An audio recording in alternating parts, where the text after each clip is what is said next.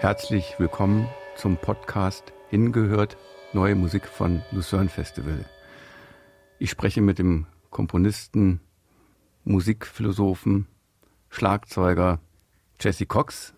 Er studiert oder hat in New York bei George Lewis studiert und Georg Friedrich Haas, zwei ganz unterschiedliche Komponisten. Wir können da vielleicht auch gleich ein bisschen drüber sprechen und ist mittlerweile auch hier in Europa präsent. Aufführungen bei Märzmusik in Berlin, Zusammenarbeiten mit dem Ensemble Modern und auch bei Lucerne Festival haben wir schon für das Forward Festival 2021 zusammengearbeitet. Herzlich willkommen, schön, dass du da bist. Im letzten Podcast, wo wir über das neue Orchesterstück, das du für das Sommerfestival 2023 zum Thema Paradies schreibst, hast du ein bisschen erwähnt, welche Gedanken und auch ähm, welcher Bewegung du dich da ähm, auch zugehörig fühlst und ähm, da auch mitarbeitest, mitdenkst. Und auf deiner Website lese ich ähm, die Richtung Afrofuturismus. Bevor wir dazu kommen, ganz kurz diese beiden Lehrer. Du hast studiert bei George Lewis und Georg Friedrich Haas, zwei ganz unterschiedliche Komponistenpersönlichkeiten. Und vielleicht äh, gibst du uns für jeden dieser tollen Lehrer ähm, ein konkretes Beispiel, was du von dem einen mitgenommen hast und was von dem anderen. Es freut mich sehr, wieder hier sein zu dürfen und mit dir zu sprechen und auch mit den Zuhörern. Ähm, das ist eine sehr schöne Frage. Äh, die gefällt mir sehr. Ich muss sagen, es ist eine schwierige Frage, weil ich glaube, ich nehme mehr von beiden mit, als ich je vielleicht selbst wissen kann. ähm, beide sehen Musik meiner Meinung nach als, als eine Frage der Welt und der Menschheit und des Universums. Und auch wenn ihre Weise, das Ausdrücken unterschiedlich ist und auch ihre die Lektionen oder Stunden mit ihnen sind anders oder habe ich anders angegangen, bin ich anders angegangen oder wir haben beide so an, also ich und die Lehrer haben es anders angegangen. Trotzdem stehen sie beide für mich für das und, und haben in mir auch diese Möglichkeit, das weiterzuführen, ähm, wirklich gegeben als, als, als mich, an mich glauben, äh, um, um meine Weise. Sie glaubten an mich und sie unterstützten mich und meine eigenen Gedanken auf ihre eigenen Weisen und wirklich sag, was du zu sagen hast. Du weißt etwas, das wichtig ist für die Welt. Und das ist super ermutigend und das ist, glaube ich, die beste Lektion, die man je kriegen kann. Also eigentlich, äh, Sie haben für dich Haltungen verkörpert, ohne dass sie gesagt haben, mach es so wie wir, sondern find deine eigene Haltung? Mhm, genau, ja. Und äh, natürlich auch mehr technische Sachen, zum Beispiel, ah, check mal das aus oder was hast du da gedacht oder äh, ich habe mal das gemacht, also ihre Erfahrung mit mir geteilt. Ähm, dann der Begriff Afrofuturismus. Mhm. Vielleicht äh, könntest du ähm, uns dazu etwas erläutern. Wir ähm, kennen uns jetzt hier in Europa da noch nicht richtig gut mit aus. Wie lange gibt es den? Wer sind da die wichtigen Initiatoren? Und ähm, was bedeutet das für dich gerade im Moment, diese Bewegung? Äh, der Begriff selbst äh, wurde erst in, ich glaube, das war die späten 90er äh, von einem Journalist geprägt. Aber ja, Begriff be ist ein, das ist ein und das ist noch schön, dass was es so beinhaltet. Und für mich, mein Ansatz dazu war, Zuhörer, die die erste Podcast gehört haben, wissen, Son Ra war ein, eine riesen, ein riesen Einfluss für mich. Das war wirklich der Türöffner für neue Musik für mich, weil ich habe das sehr früh gehört auch äh, und einfach online gefunden äh, auf YouTube. Und ähm, er ist halt ein Pionier von Afrofuturism. Also Afrofuturism für mich, das beinhaltet dieses sich auseinandersetzen mit der Vergangenheit, um eben etwas in der Gegenwart zu bewegen, um eine Zukunft zu kreieren. Und das ist eben diese, dieses Zusammendenken von Vergangenheit, Zukunft und Gegenwart, um etwas zu bewegen in der Welt oder um etwas zu verändern oder etwas, Neu oder etwas anderes, ähm, eine andere Lebensweise, eine andere Klangwelt oder was auch immer zu, zu, zu erarbeiten, können wir so sagen. Ja? Oder zum Beispiel ein ganz wichtiger Text ähm, ist von einem, auch einem Journalist, äh, der heißt Kojo Eshun von England. Der Text auf jeden Fall beginnt mit, mit dieser Geschichte. Stellen Sie sich vor, dass wir in der Zukunft sind und da sind ähm, Archäologen, die in der Vergangenheit äh, dig, er benutzt dieses Wort. Das, das, Wort ist so ein Wort, das auch musikalische Facetten hat im Englischen, also vor allem im afroamerikanischen äh, musikalischen äh, Diaspora oder Afro-Diaspora musikalischen Welt. Äh, also sie suchen in der Vergangenheit.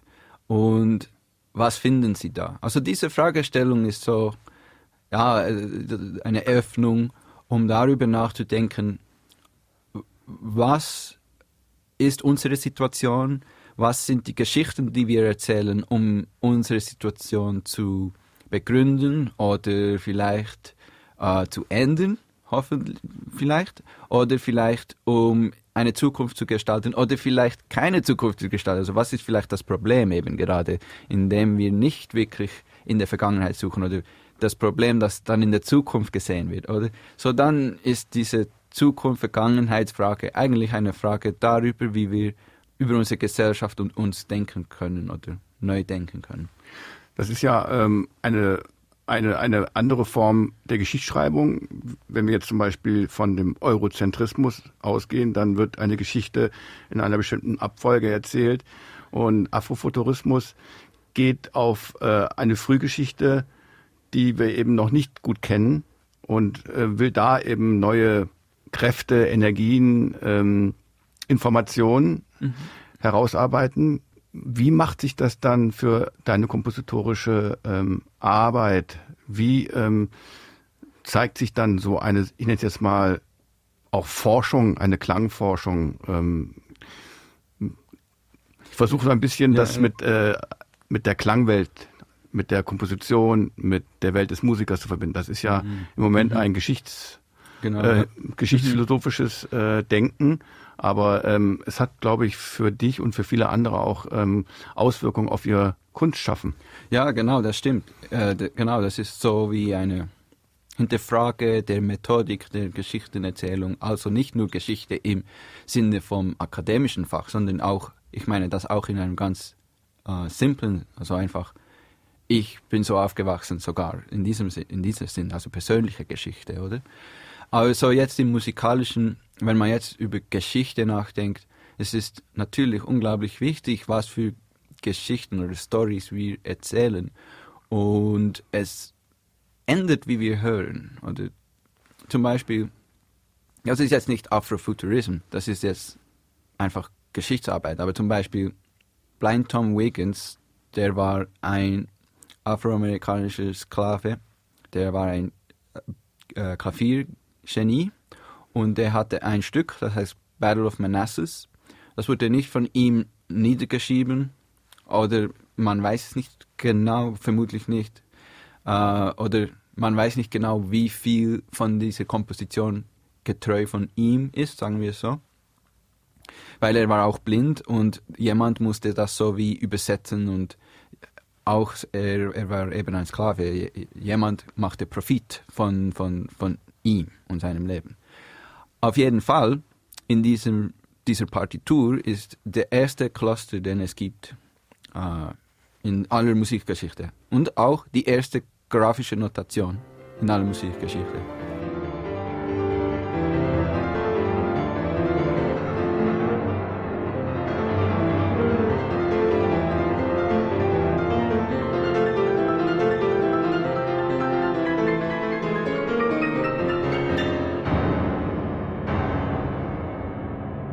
Und das war 1868 äh, zum Film ist. Das, das platziert dann diesen Klang in eine andere Weise.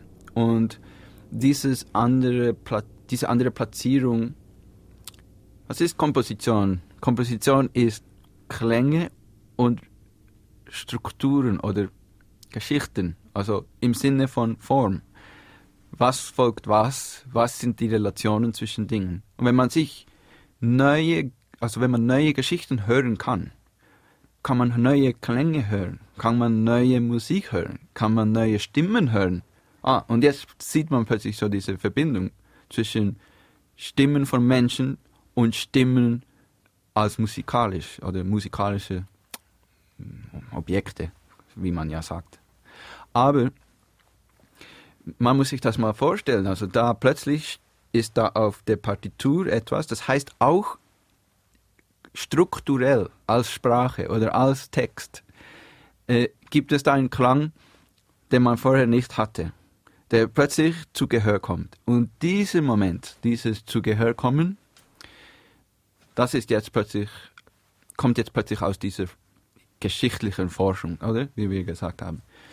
Das ist natürlich dann ein künstlerisches Anliegen für mich zum Beispiel. Darüber nachzudenken, wie kann ich Menschen dazu bringen und auch mich selbst neu zu hören, neu hinzuhören, neu darüber zu denken, was unsere Geschichte ist. Und das Neue ist nicht nur, um neu zu sein, sondern es ist, geht eben um Leben. Es geht eben darum, auch zum Beispiel, dass äh, um Leben, äh, auch um den Planeten. Und deswegen Afrofuturism ist eben auch kosmisch. Es geht um den Planeten, es geht um uns, es geht um, um unseren Platz im Universum und so weiter, oder? Also das heißt, es geht um, welche Geschichten erzählen wir über uns und wer wird ausgeschlossen und wie können wir das enden und wie können wir neue Geschichten erzählen. So das ist für mich die, die Grundmethodik. Also das ist mein, vielleicht ein bisschen meine Meinung auch, ja.